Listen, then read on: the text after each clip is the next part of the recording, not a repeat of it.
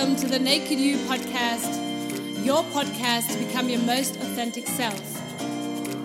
Hi, my name is Patricia Franklin, and I'm an expert in authenticity and the founder of the brand Kick Ass Living. It's my mission to bring out the best in you and to help you strip away those layers of pretense and conditioning that might have been blocking your life all the time so that you can start living a happy, a satisfying, a successful, and a joyful life. So stay tuned and let's do this. Woo! Hey guys, it's Patricia from the Kick Ass Living podcast. Thank you so much for tuning in today. And today's topic is about how to survive Christmas with your family. And obviously, before I start, if you haven't subscribed to this channel yet, please do so, like it and share it with all your friends, family, and colleagues so that the kick ass living movement can grow further. Thank you very much. So, surviving Christmas with your family. Recently, I've been receiving a lot of messages from you guys about how to deal with toxic people, how to deal with toxic relationships, toxic family members, narcissism, etc., etc. And it really made me think and that's why I decided, okay, let's do an episode about how to deal with Christmas. And it really surprised me because I, to be honest, for I used to be Grinch um, from myself, so I can totally relate to this whole family problems because I used to be Grinch myself for decades, and it had nothing to do with the beautiful Christmas lights, the food, the wine, um, the cold winter days outside. It was really because I felt drained because of my family, because I felt like, okay, where am I going to spend time? I've got parents who are separated, so they've got their own families. Then you obviously you have your in-laws as well to consider. And I felt like after those three days in Christmas, I felt like, oh my god, um, I need a holiday straight away. So here are some tips, some survival tips for you, how to deal with your family this Christmas. And the first tip I can always give you is really think about how to organize your time before Christmas. So where do you want to spend what day, what time frame with with with your family members. So basically if you have, for instance if you have separated or divorced parents like I do, maybe you want to spend one day more with your dad or your mum or maybe you have to divide yourself during that day. Maybe you want to spend from 2 p.m. to 6 p.m. with your mother for instance and from 6:30 p.m. to 10 p.m. whatever with your dad or you you know or you're going to see your in-laws or whoever or whatever. But basically make a plan really structure it out and really try to feel and tune into your feelings and emotion how you feel about spending that much time with each member of your family. Because sometimes you know we feel guilty because we get pressured into yeah but you have to come but i'm by myself. I'm a lonely parent and i want you to be here with me all the time that's all fair enough. But how do you feel about this? Um, how much, how, how bad will you feel if you stay longer? How good will you feel if you leave earlier? just really try and and tune into your emotions and into your feelings and feel like okay what feels right for me and not what feels right for everybody else because in the end you'll end up doing everything for every for everybody else and these people will still maybe not be 100% happy because they would have loved you to spend there for th- stay there for 3 days instead of for a few hours and you in the end will lose out either either way because you have lost out on yourself because you didn't listen to yourself and you've lost out um, on pleasing other people. So you can't please anybody else. So you really have to stay focused. What is good for me? What feels good for me? And what feels bearable for me? And what feels doable for me? And I can tell you this, I've neglected that feeling within myself a lot of times in many years. And at some point, I was so fed up with Christmas that I'd prefer to just stay home by myself because I felt like, my God, this is just going to be an argument here, an argument there. But as soon as I tuned in into my own feelings and emotions and made a plan and really decided, okay, this feels good for me. If I say, okay, I'm going to put a boundary to it, it's going to be like, I'm going to stay only until this time, then I can leave, and then I have some time to breathe, and I can see somebody else or maybe spend the time by myself that really put that took out all the pressure from me. And so i was able to interact a lot better and more chilled and more relaxed with my family at the time when we when we were together. So really really sit down. And if you have a partner also sit down with your partner and see where how can you divide yourself for Christmas, how can you deal with it, and how and what are the times? If you people if you invite people over to your home, you might not want to invite them for the whole day. So maybe you, you invite them for, I don't know, 3 p.m. and say, okay, we're going to be finished by whatever time. So at least you already have a set time frame. So you know what you're dealing with. You know what to expect. And expectations is a good one because that's my second tip for you. If you have been having troubles with your family over the past years or decades, then you already know what to expect. So make sure to lower your expectations. Don't tune in to, you know, what people show you on Instagram, on any social media, or what your friends say, or whatever.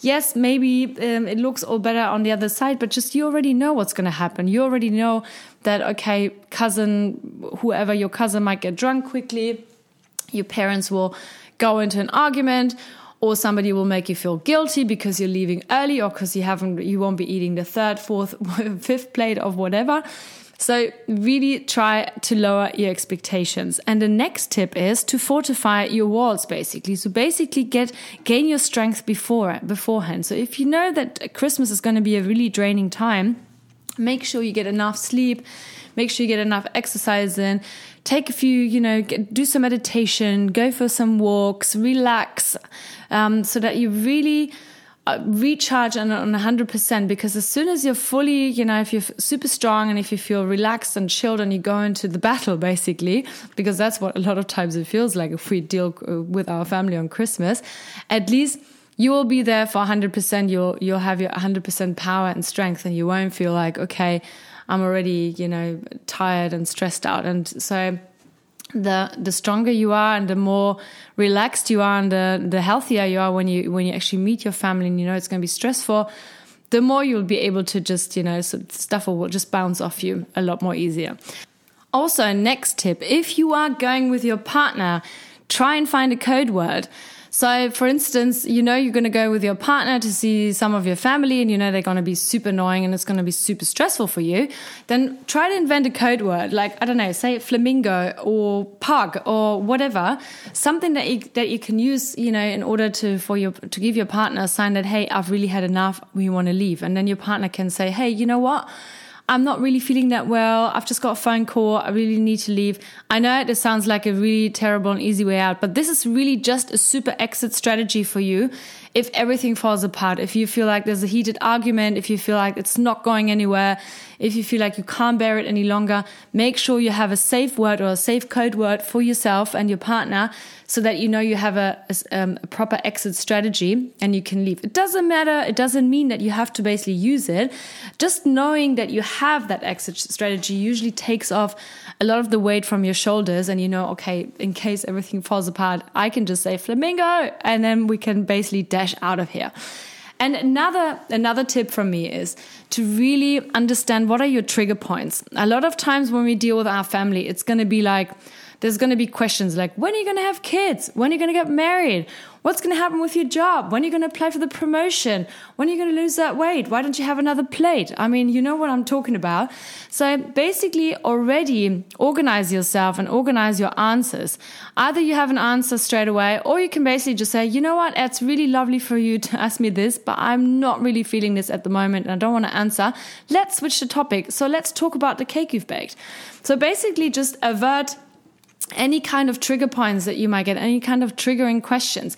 And trust me, you do not have to justify yourself. The most, most important, uh, most important thing at the moment, as soon as somebody asks you this, just stay firm with your answer. Thank you so much for answer, for asking me, but I'm not really interested in answering right now.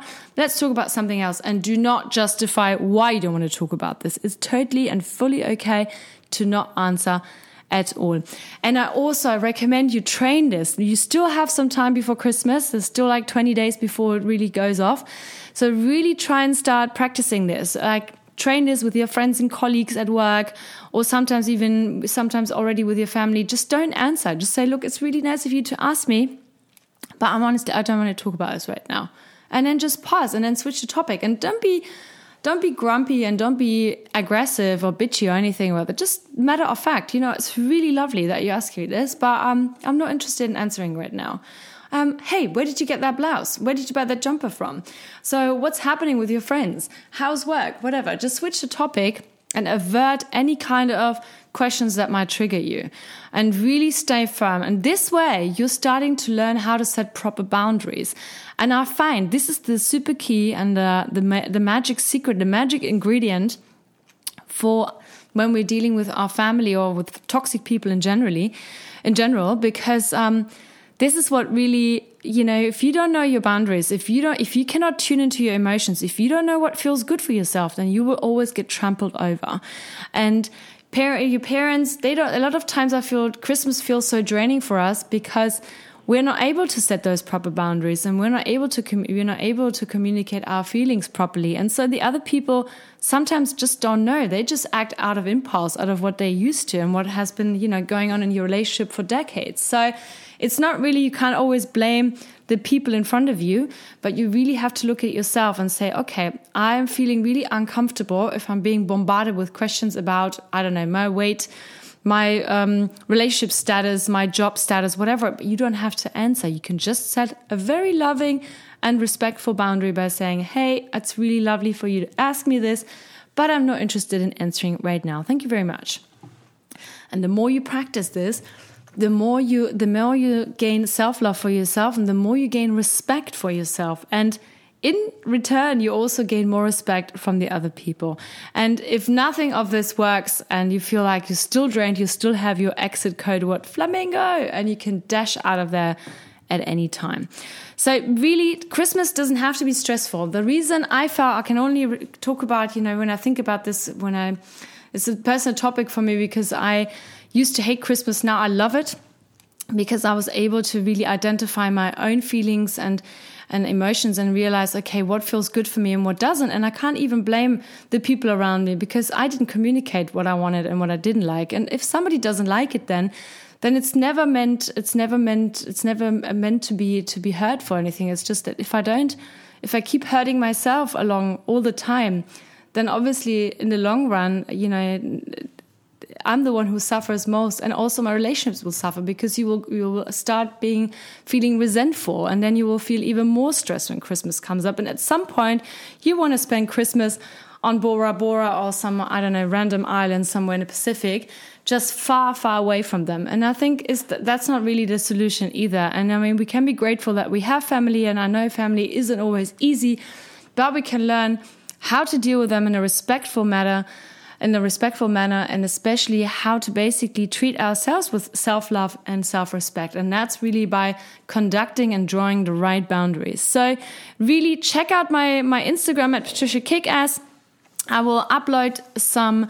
Um, checklists later in terms of how to deal with your family on Christmas and what is okay and what kind of tips and tricks you can use in terms of your family in an urgent family matter like Christmas. So, anyway, if you have any more questions, if you have any episodes or topics that you would like me to discuss here on the Kick Ass Living podcast, you can always send me a DM on Instagram at Patricia Kickass. Check out also all my freebies, my transformational coaching tools that are all for free to download on www.patriciafrankie.com. I'm looking forward to hearing from you and I'm wishing you a beautiful Christmas time now and get those training sessions in to really set your boundaries. Lots of love and let's kick ass. Bye bye.